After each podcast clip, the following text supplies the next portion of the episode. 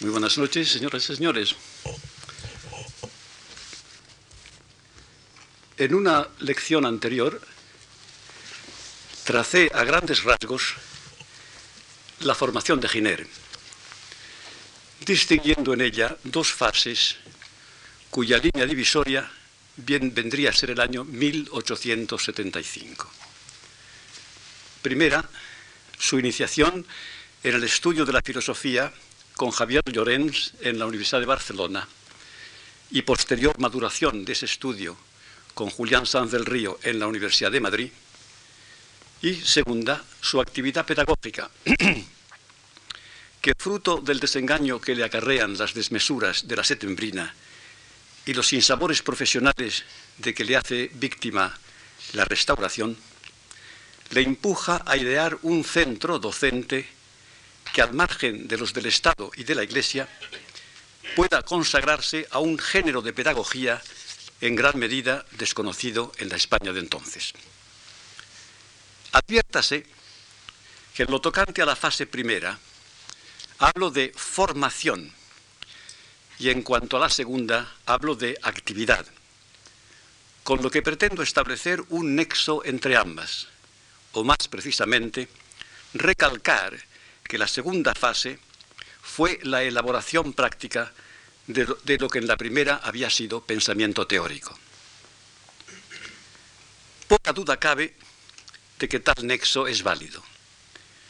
Como vimos, el racionalismo armónico de Krause y sus epígonos nació y medró en las universidades. Era en realidad una filosofía de cátedra que reclutó a sus primeros adeptos entre los alumnos del propio Krause en la Universidad de Göttingen. Y entre los pocos de ellos que más tarde ingresaron en el profesorado, figuraban los apóstoles, que difundieron la nueva doctrina a otros centros universitarios. Tres de estos apóstoles merecen especial mención. Heinrich Ahrens, que profesaba en Bruselas, y Hermann von Leonardi y Karl Röder, que enseñaban en Heidelberg. Con estos dos últimos, y por consejo del primero de Ahrens, estudió San del Río en 1843 a 44. Fue el ardor catequista con que estos profesores exponían y glosaban la doctrina de Krause, lo que hondamente impresionó al catecúmeno español que asistía a sus clases. Pero no está de más señalar que, como se desprende del diario de San del Río, este llegó pronto a disentir en muchos puntos de Leonardi y Röda, estimando que ninguno de los dos seguía con absoluta fidelidad e interpretaba con el rigor debido los postulados ideológicos del fundador de la escuela. De este modo fue anidando en la mente de San del Río el convencimiento de que él era quien entendía la doctrina del maestro en su forma más pura y rigurosa y por ende el mejor capacitado para traducirla oportunamente en el resurgimiento espiritual que había de preceder a un nuevo programa de vida. Y ello a despecho de que, a diferencia de sus mentores, no había recibido de labios del propio Krause esa visión de un futuro mejor.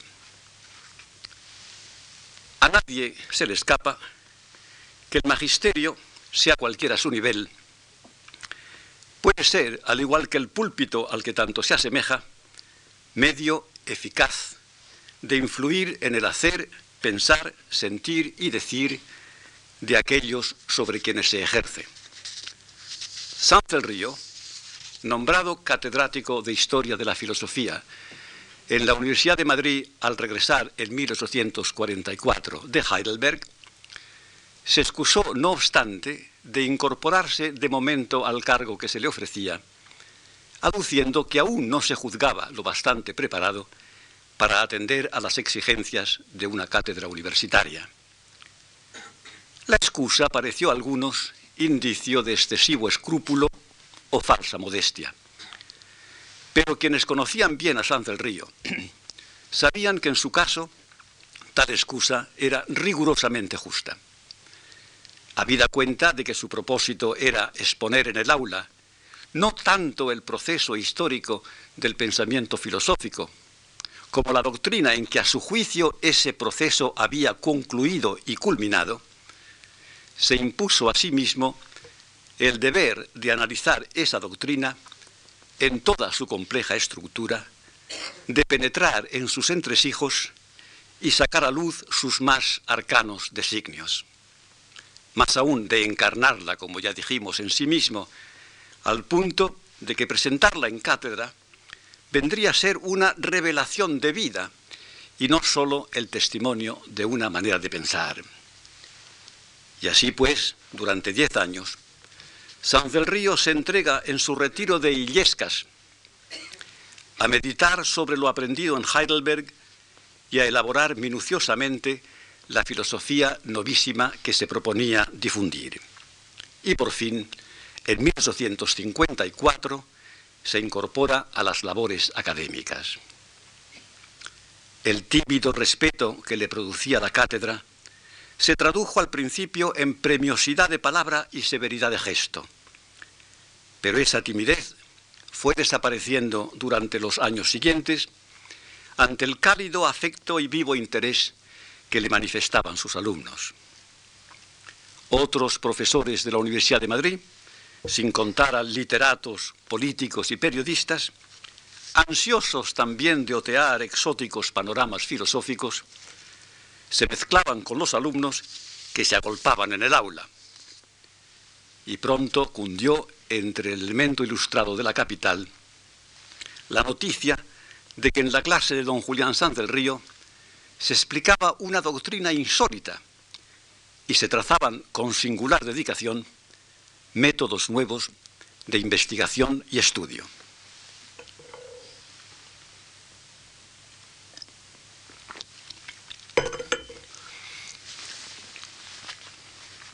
Si me he alargado tanto en hablar de la formación filosófica de Sanz del Río y de su labor como enseñante, ha sido porque tanto sus ideas acerca de la realidad en general y de la condición humana en particular, como del modo en que debían entenderse y explicarse, iban a constituir el fundamento de la pedagogía gineriana.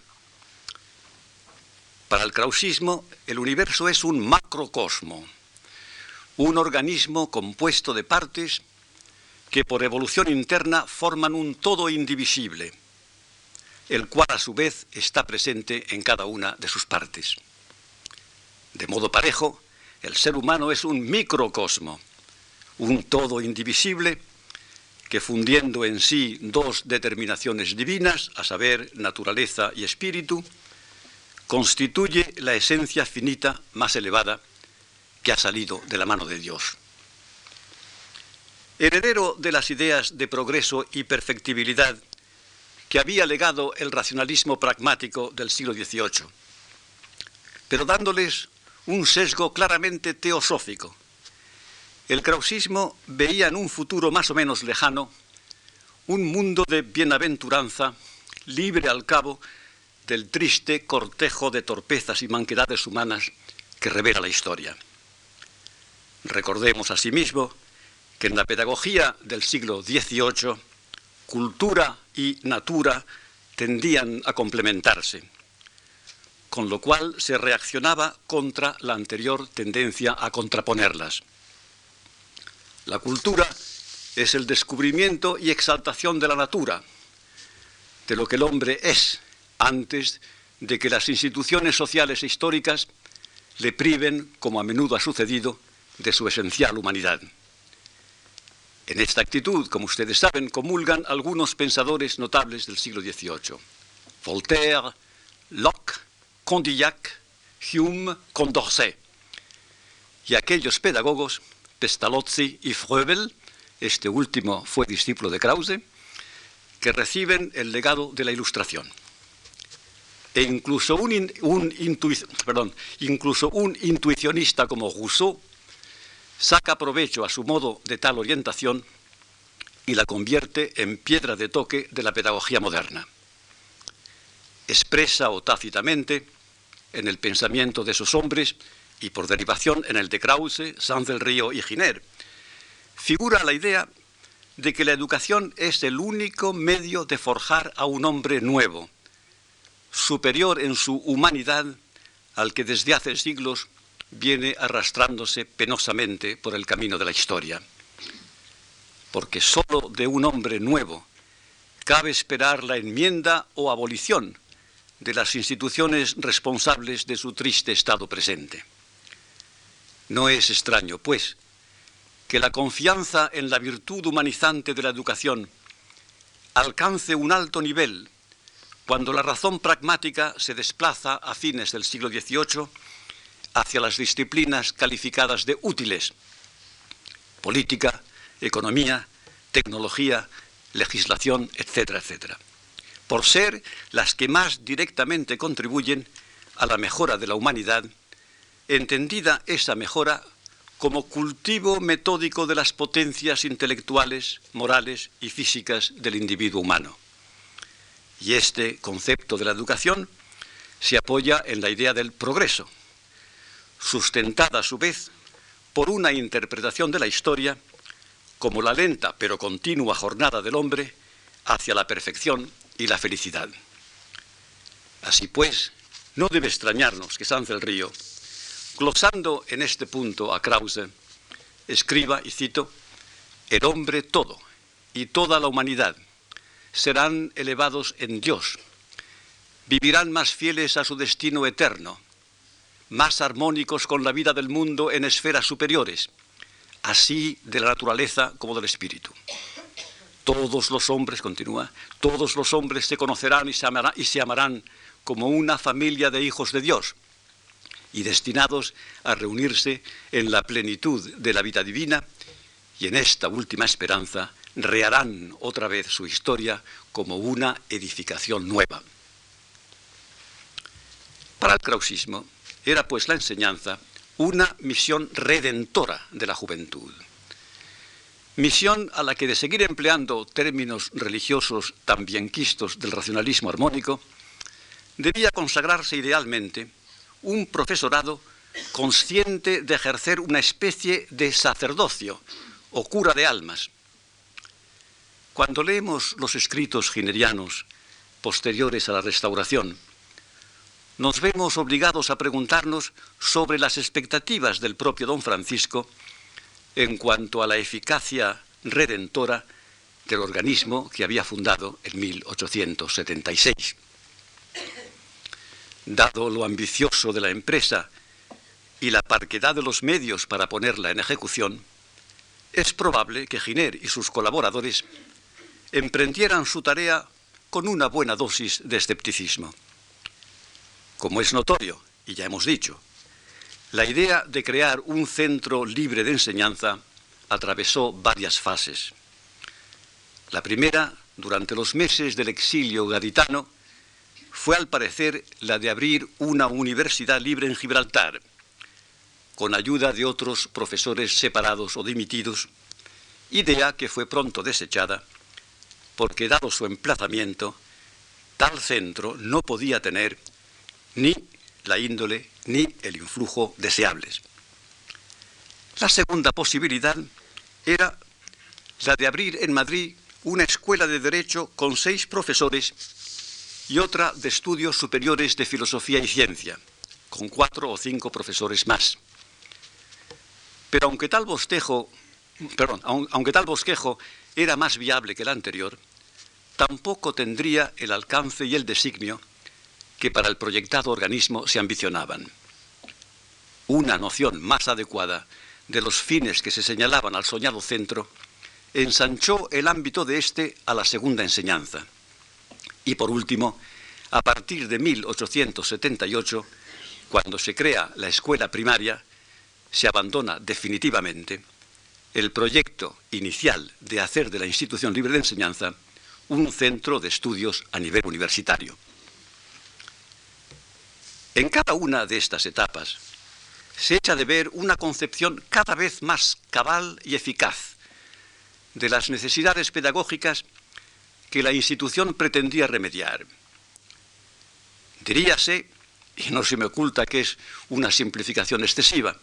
Diríase que Giner y sus colegas se fueron dando cuenta poco a poco de que tendrían que atender a niños y adolescentes antes de que estos tuvieran tiempo de malearse, de echarse a perder en las instituciones públicas y privadas que a la sazón existían.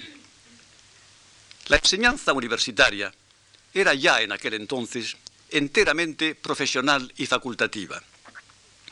Y para llenar sus angustios objetivos, se contraía a suministrar al estudiante un núcleo de saberes y técnicas especiales a los que iba adherida solo una mínima parte de la personalidad del enseñante y en los que quedaba comprometida solo una mínima parte, una mínima parte de la personalidad del alumno.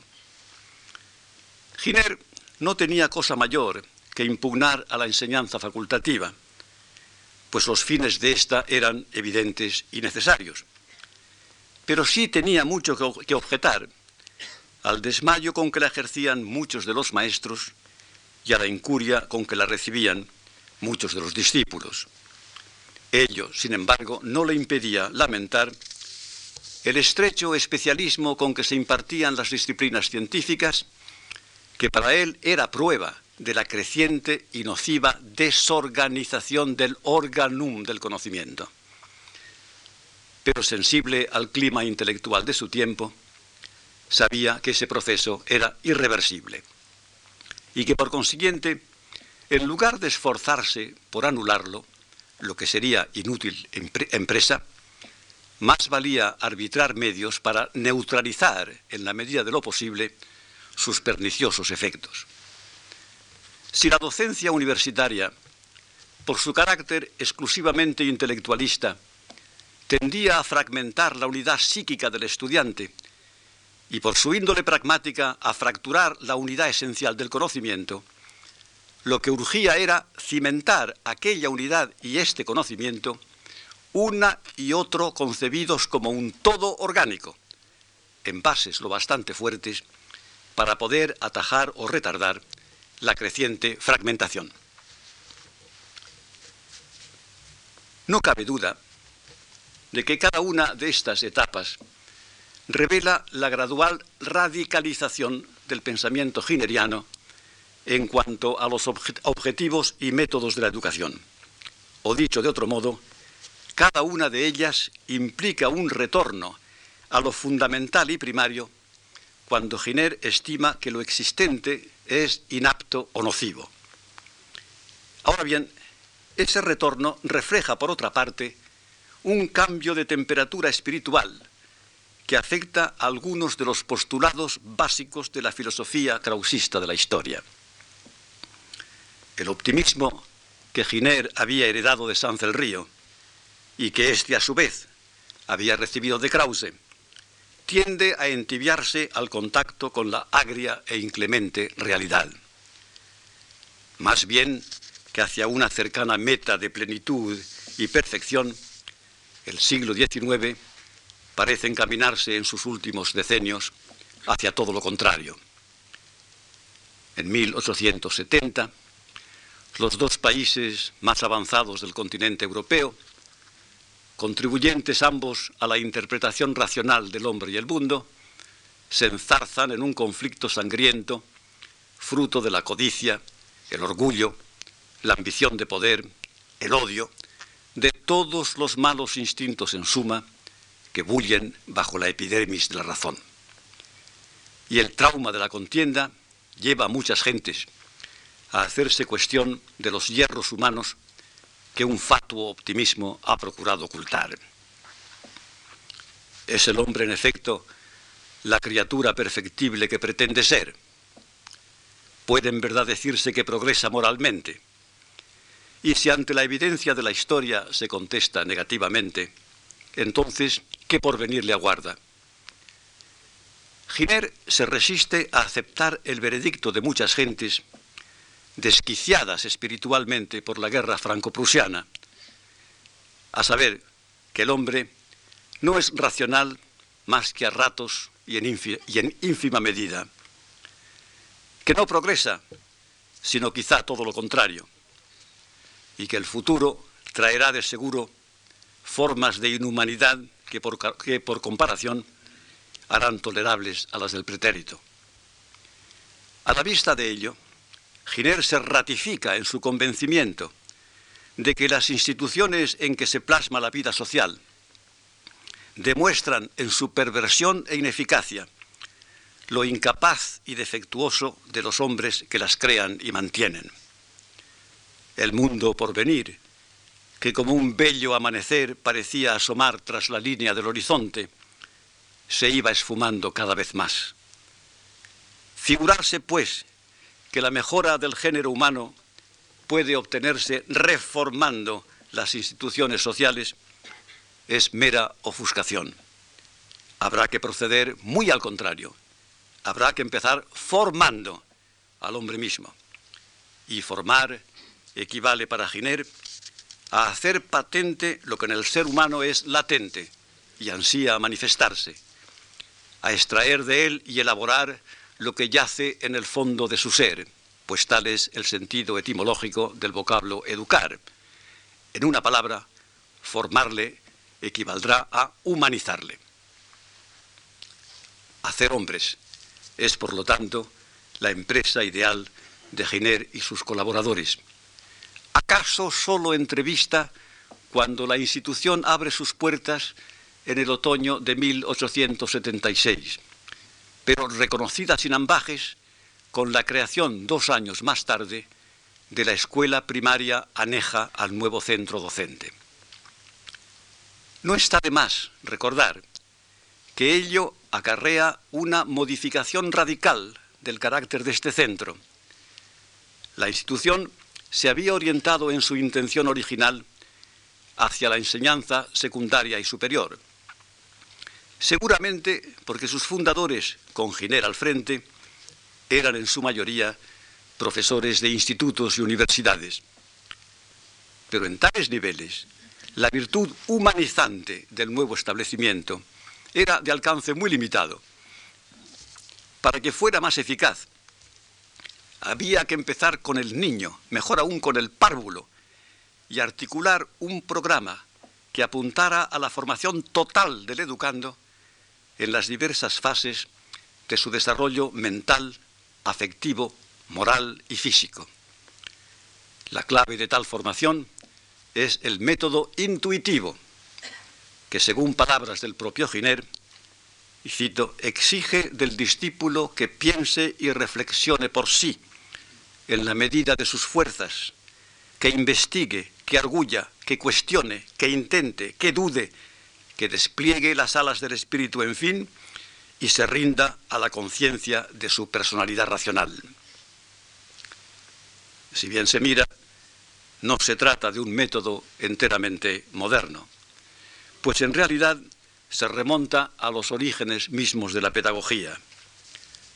Es el método de Sócrates, puesto al día y ampliado más tarde por Montaigne, Rousseau, Pestalozzi, Froebel.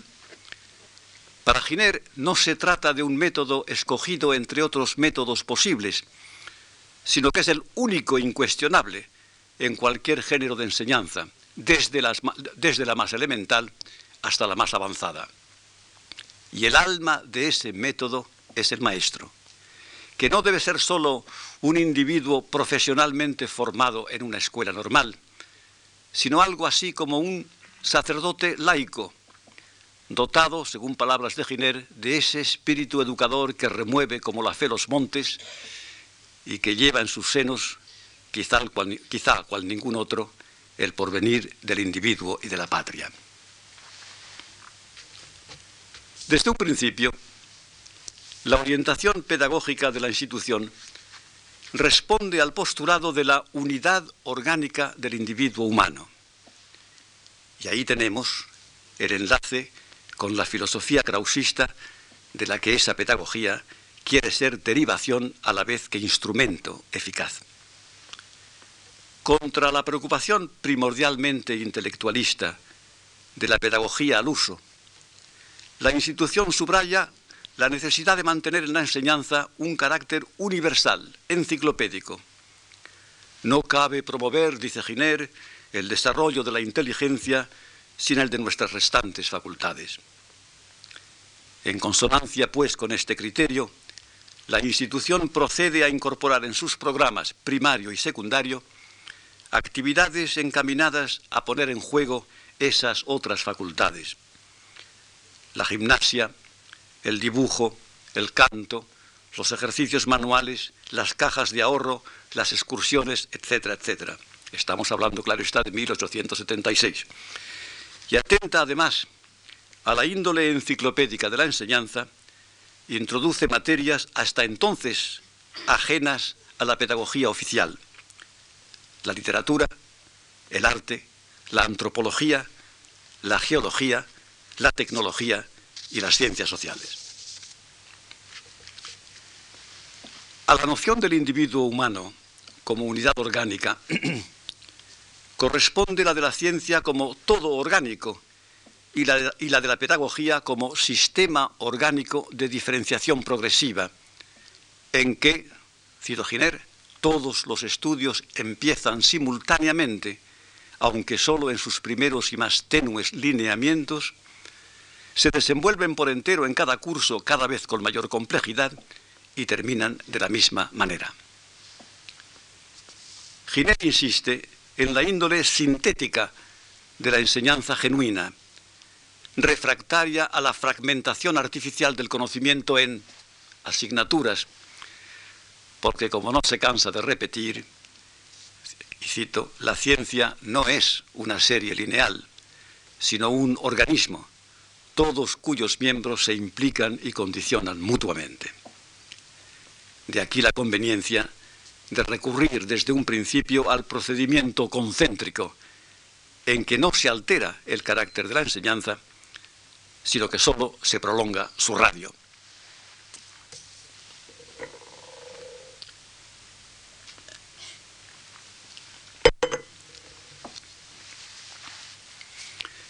Recurriendo una vez más a vocablos que evocan una misión religiosa, a los que tan afectos eran Sanz del Río y sus discípulos. Cabe decir que el objetivo de Giner y sus colegas era algo así como una evangelización, una labor redentora de índole espiritual. En ello diferían fundamentalmente de aquellos escritores de fin de siglo, que como Joaquín Costa, Macías Picabea, Isern, Mayada, Morote, etcétera, etcétera, abogaban en pro de una regeneración que apuntaba ante todo a la mejora de las condiciones materiales de la vida del español. Y no se olvide que esos escritores reciben a veces y no siempre a modo de lisonja el apelativo de regeneracionistas, para distinguirlos de sus coetáneos, los hombres de la generación del 98. Ahora bien, no hay que pensar que la idea de crear mediante tal redención a un hombre nuevo suponía que los institucionistas fueran indiferentes a las condiciones y medios físicos de la docencia, pues como advierte quien ojea el boletín de la Institución Libre de Enseñanza, los que enseñaban allí seguían con ávida atención lo que en países más progresivos en materia de educación se proponía o practicaba en cuanto a materiales de enseñanza, alimentación del alumno, higiene, deportes, excursiones, etcétera, etcétera. Pero en todo caso, tanto por la filosofía que profesaban, como por preferencia afectiva, Giner y algunos de sus más notables colaboradores eran inequívocamente espiritualistas, influidos por una noción del hombre y la sociedad que habían recibido por mediación de Krause del idealismo alemán. Y es cabalmente esa noción la que a la larga hubo de imponerse. No obstante, las desilusiones que tuvieron que sufrir y las enmiendas que tuvieron que introducir en sus planes bajo el apremio de las circunstancias en que trabajaban. El hombre nuevo que entreveían como ideal había de serlo por vocación, por voluntad, y no sencillamente por la mudanza o mejora de la realidad física circunstante. Pero si la cuestión era redimir al español de sus taras y manquedades seculares, y los agentes de la redención habían de ser los maestros, era indispensable como primera providencia que éstos se dieran precisa cuenta del papel que estaban llamados a desempeñar. Una buena parte de los escritos de Giner sobre enseñanza, sobre todo en el decenio de los 80, se orienta primordialmente a perfilar la índole, vocación, formación y dedicación de quienes iban a asumir misión tan excelsa, al, al par que tan delicada y trabajosa. No nos sorprende, pues, que cuando bosqueja su concepto del profesorado ideal, lo haga, y de nuevo volvemos al vocabulario religioso, en términos aplicables a la selección de misioneros destinados a predicar la buena nueva in partibus infidelium. El magisterio escribe, como el sacerdocio, con el que tantos puntos de contacto tiene, es la cita de Giner, sobre todo en los pueblos modernos, donde a veces comparte con él, a veces casi por completo absorbido el ministerio de la instrucción pública, continúa exige en primer término hombres bien equilibrados, de temperamento ideal, de amor a todas las cosas grandes, de inteligencia desarrollada, de gustos nobles y sencillos, de costumbres puras, sanos de espíritu y de cuerpo, y dignos en pensamiento, palabra y obra, y hasta en sus maneras de servir a la sagrada causa cuya prosecución se les confía. Como se ve, el maestro ideal debe reunir un subido número de requisitos. Pero si se tiene presente la sagrada causa que se le encomienda, el repertorio no resulta desmedido o ambicioso. Giner mantiene con notable vigor la tesis de que para formar a una generación de hombres nuevos hay que comenzar rescatando al niño y al adolescente de la corrupción física y moral a que les condenan no ya solo una sociedad y un Estado pervertidos en sus objetivos y métodos, sino la familia misma, forma primaria de asociación, tan viciada de ordinario como las asociaciones más complejas y las instituciones históricas. No cabe pensar, declara Giner, que dado el estado actual de la familia española, puedan ser los padres los promotores de la deseada redención. El padre que de buena fe, cito, cree adorar a su hijo porque se divierte con sus gracias, casi al modo como lo haría con un perro o un loro, le prodiga caricias y reduce sus obligaciones a mantenerlo y procurarle Estado, ese padre, continúa, ese padre ve en la celosa educación del niño fastidiosa carga, en el maestro un censor, y vacila entre arrojar sobre éste el peso insoportable o resignarse a conllevarlo, al menos en la forma, emancipándose de la tutoría que la escuela inevitablemente le impone. Hoy por hoy, mantiene Giner, familia y escuela son en España entidades contrarias, antagonistas en una lucha entre dos ideales de lo que debe ser el niño, el hombre, la educación, la sociedad, la vida. De momento, pues, sugiere la familia, por supuesto, con notabilísimas excepciones, es, cito, la más grave dificultad quizá que necesita vencer toda tentativa de reforma lo que para Giner equivale al mayor escollo en la vida de la redención nacional. Por indiferencia, desidia o inopia, porque no es concebible que sea por perfidia. Son los padres los que más coadyuvan a la corrupción de los hijos.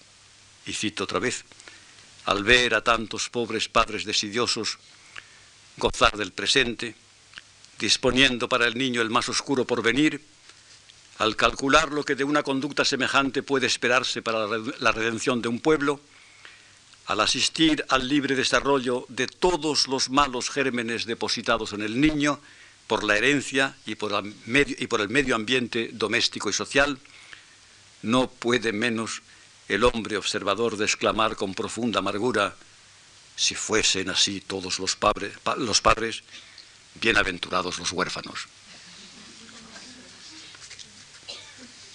Giner concluye que el desacuerdo entre maestros y padres es profundo, fruto de un conflicto entre un concepto racional de la vida y una aceptación rutinaria de ella. Como tantas veces se observa en las meditaciones ginerianas, también en este tema filosofía e historia se enfrentan entre sí, con inequívoca ventaja de esta última, de la historia.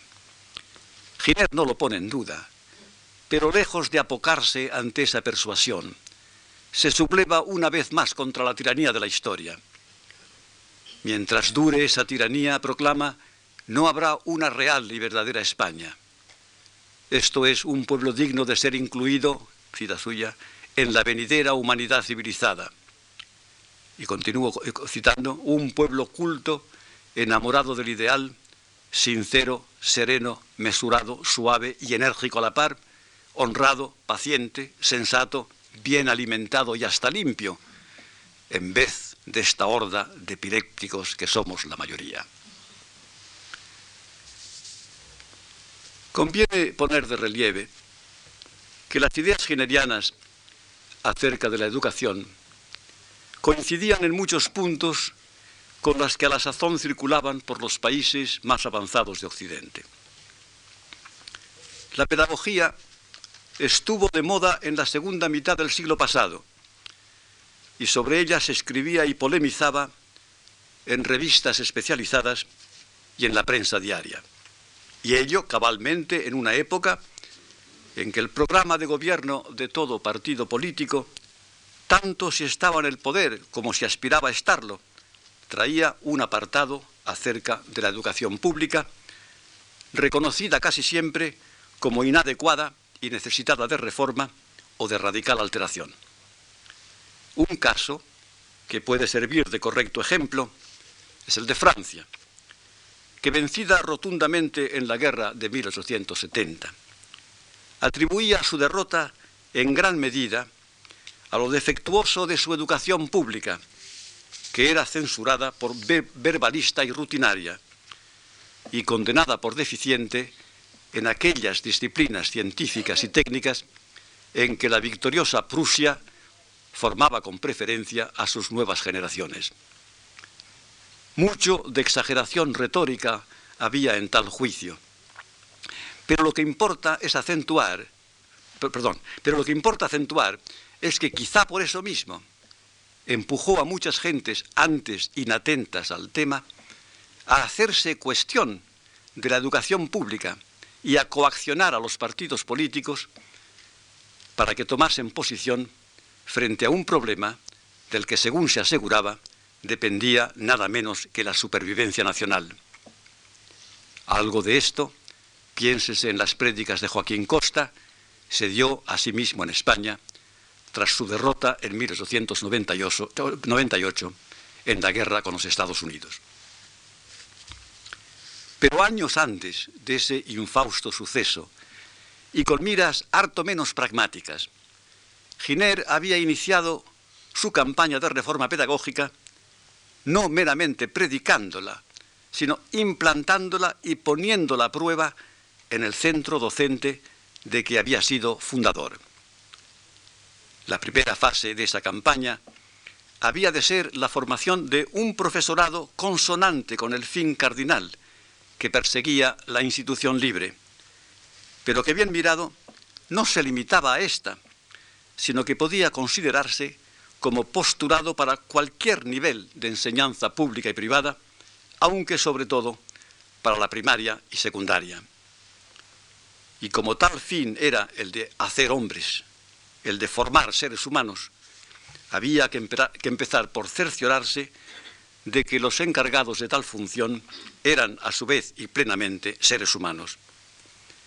He aquí por qué Giner incita a los aspirantes al magisterio a que atiendan, y cito, a promover, equilibrar y completar su educación general como hombres, en todos los respectos de su vida. Su preparación, por consiguiente, no debe limitarse a cursos de pedagogía y alguna especialización, de hecho harto superficial, en tal o cual disciplina. Deben, muy por encima de eso, forjarse del modo que sea, dentro o fuera de la escuela normal, una cultura enciclopédica, que para Giner, como ya hemos visto, quiere decir cultura general orgánica, o sea, aquella en que todas sus partes están íntimamente ligadas entre sí, se sustentan y enriquecen mutuamente y ayudan al futuro maestro a, cito, desenvolver la espontaneidad personal, fecundidad, vigor, reflexión, madurez de juicio y demás condiciones de una inteligencia sana y bien conformada. Ello implica, en la mayoría de los casos, que esos maestros tendrán que empezar en sus estudios rehaciendo lo que antes hicieron, en la escuela primaria y en el instituto, y ampliando esos estudios con otros que todavía, no se olvide que esto se escribe en 1887, repito, y ampliando esos estudios con otros que todavía no han hallado lugar en esos centros, verbigracia, los de las llamadas bellas artes, dibujo, música, arqueología, que tienen por, que tienen por objeto educar la vista, la mano, la voz, el gusto, el sentido histórico, etc.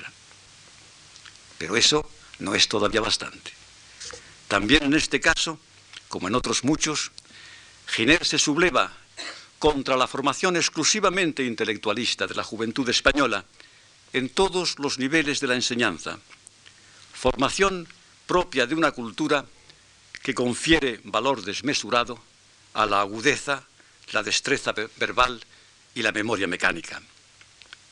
Al margen de esa formación y sin incidir en ella, quedan otras dotes altamente deseables en el maestro ideal, que cooperan con el intelecto para crear al ser humano íntegro y que atañen a la esfera moral y afectiva, a saber, el sentimiento, el carácter, el ánimo, la voluntad, las costumbres. Y no debe olvidarse tampoco el cuidado del cuerpo, su salud, el desarrollo de sus fuerzas, sus ejercicios en varias formas y con tanta más intensidad cuanto sea mayor el gasto de energía mental que hagamos. En suma, concluye Giner, todo aquello que constituye las bases fundamentales de una vida europea racional, libre, bien equilibrada. El maestro que resulte de esa formación cabal deberá cuidar de que de su magisterio resulte a su vez el discípulo cabal en quien el lema clásico de mens sana incorpore sano sea un hecho real y no mera retórica. A tal fin, Giner estipula que la enseñanza elemental y la superior deben concebirse como esferas sustantivas, al mismo tiempo que como evoluciones y desarrollos graduales de un mismo plan de educación para el espíritu, a cada una de cuyas fases y edades ascendentes, la infancia, la primera juventud, la transición a la virilidad, deben corresponder.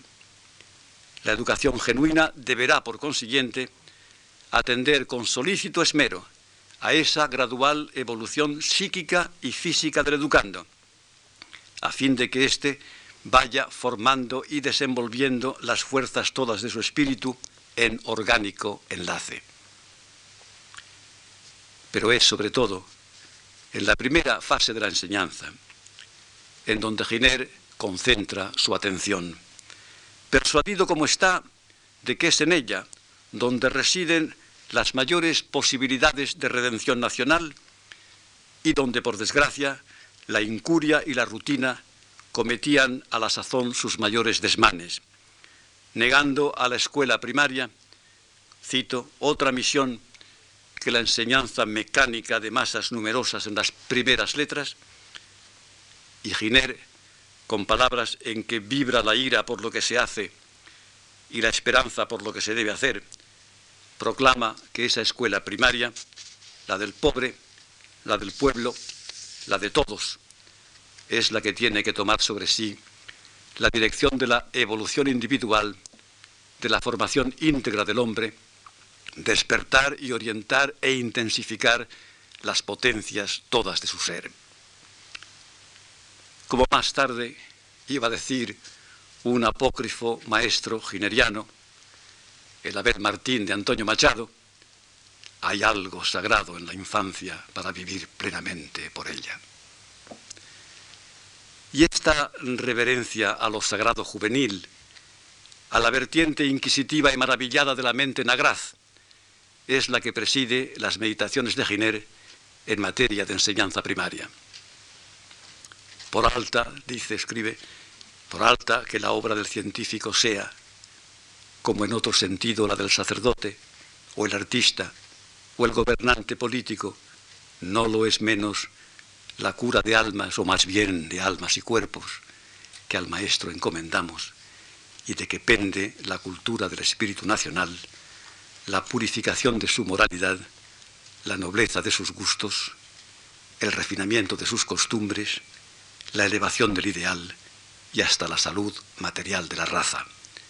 El mundo contemporáneo, concluye, ha comenzado a entrever la aurora de esta fuerza que amenaza con ser la mayor energía social de nuestro tiempo. La humanidad, desde sus orígenes, no sólo se ha dividido entre pudientes y menesterosos, sino también entre sapientes e ignorantes.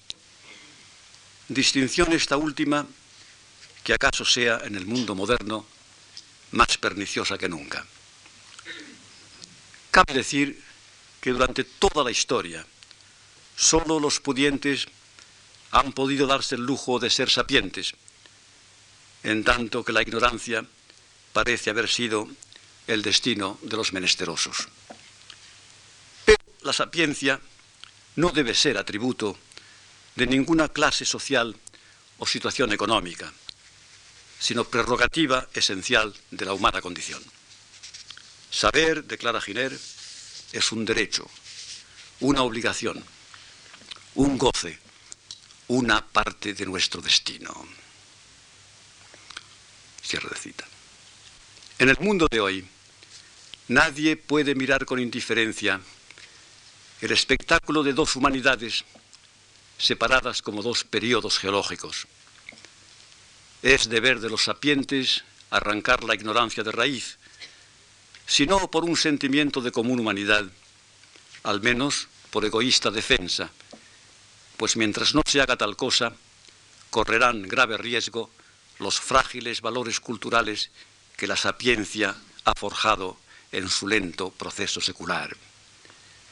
Pero hay algo más que Giner hereda de Krause y este del Volksgeist, o espíritu popular del romanticismo alemán, a saber, que en el fondo de la masa amorfa, inmensa, anónima que llamamos pueblo, y que muchos sapientes miraban con desdén, se custodia lo que Antonio Machado llamaba el pasado macizo de España.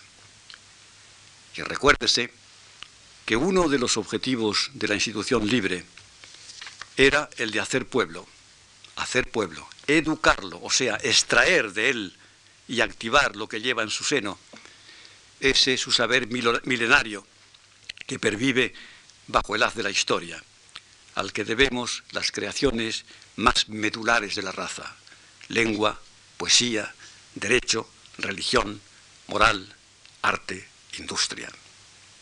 Esto, reitera Giner, es lo que hay que exigir a la escuela moderna, empezando con la primaria. Una obra de educación y elevación integral del pueblo, de edificación interior, de unidad del espíritu. Y agrega con característica fe, cito, con lo cual se irán atenuando las formas todas de brutalidad en el mundo, agresivas o astutas, cínicas o violentas, la guerra, el motín, la insurrección, la esclavitud de la mujer y la explotación del hombre por el hombre. Esta es la última de las cuatro lecciones de que se ha compuesto el cursillo sobre Francisco Giner de los Ríos. Al terminar, quiero agradecer a ustedes su asistencia y la atención con que han seguido las varias fases de mi presentación. Y muy en particular, quiero una vez más agradecer a la admirable institución que es la Fundación Juan March su generoso esfuerzo en pro de todas las manifestaciones de la cultura. Muchas gracias.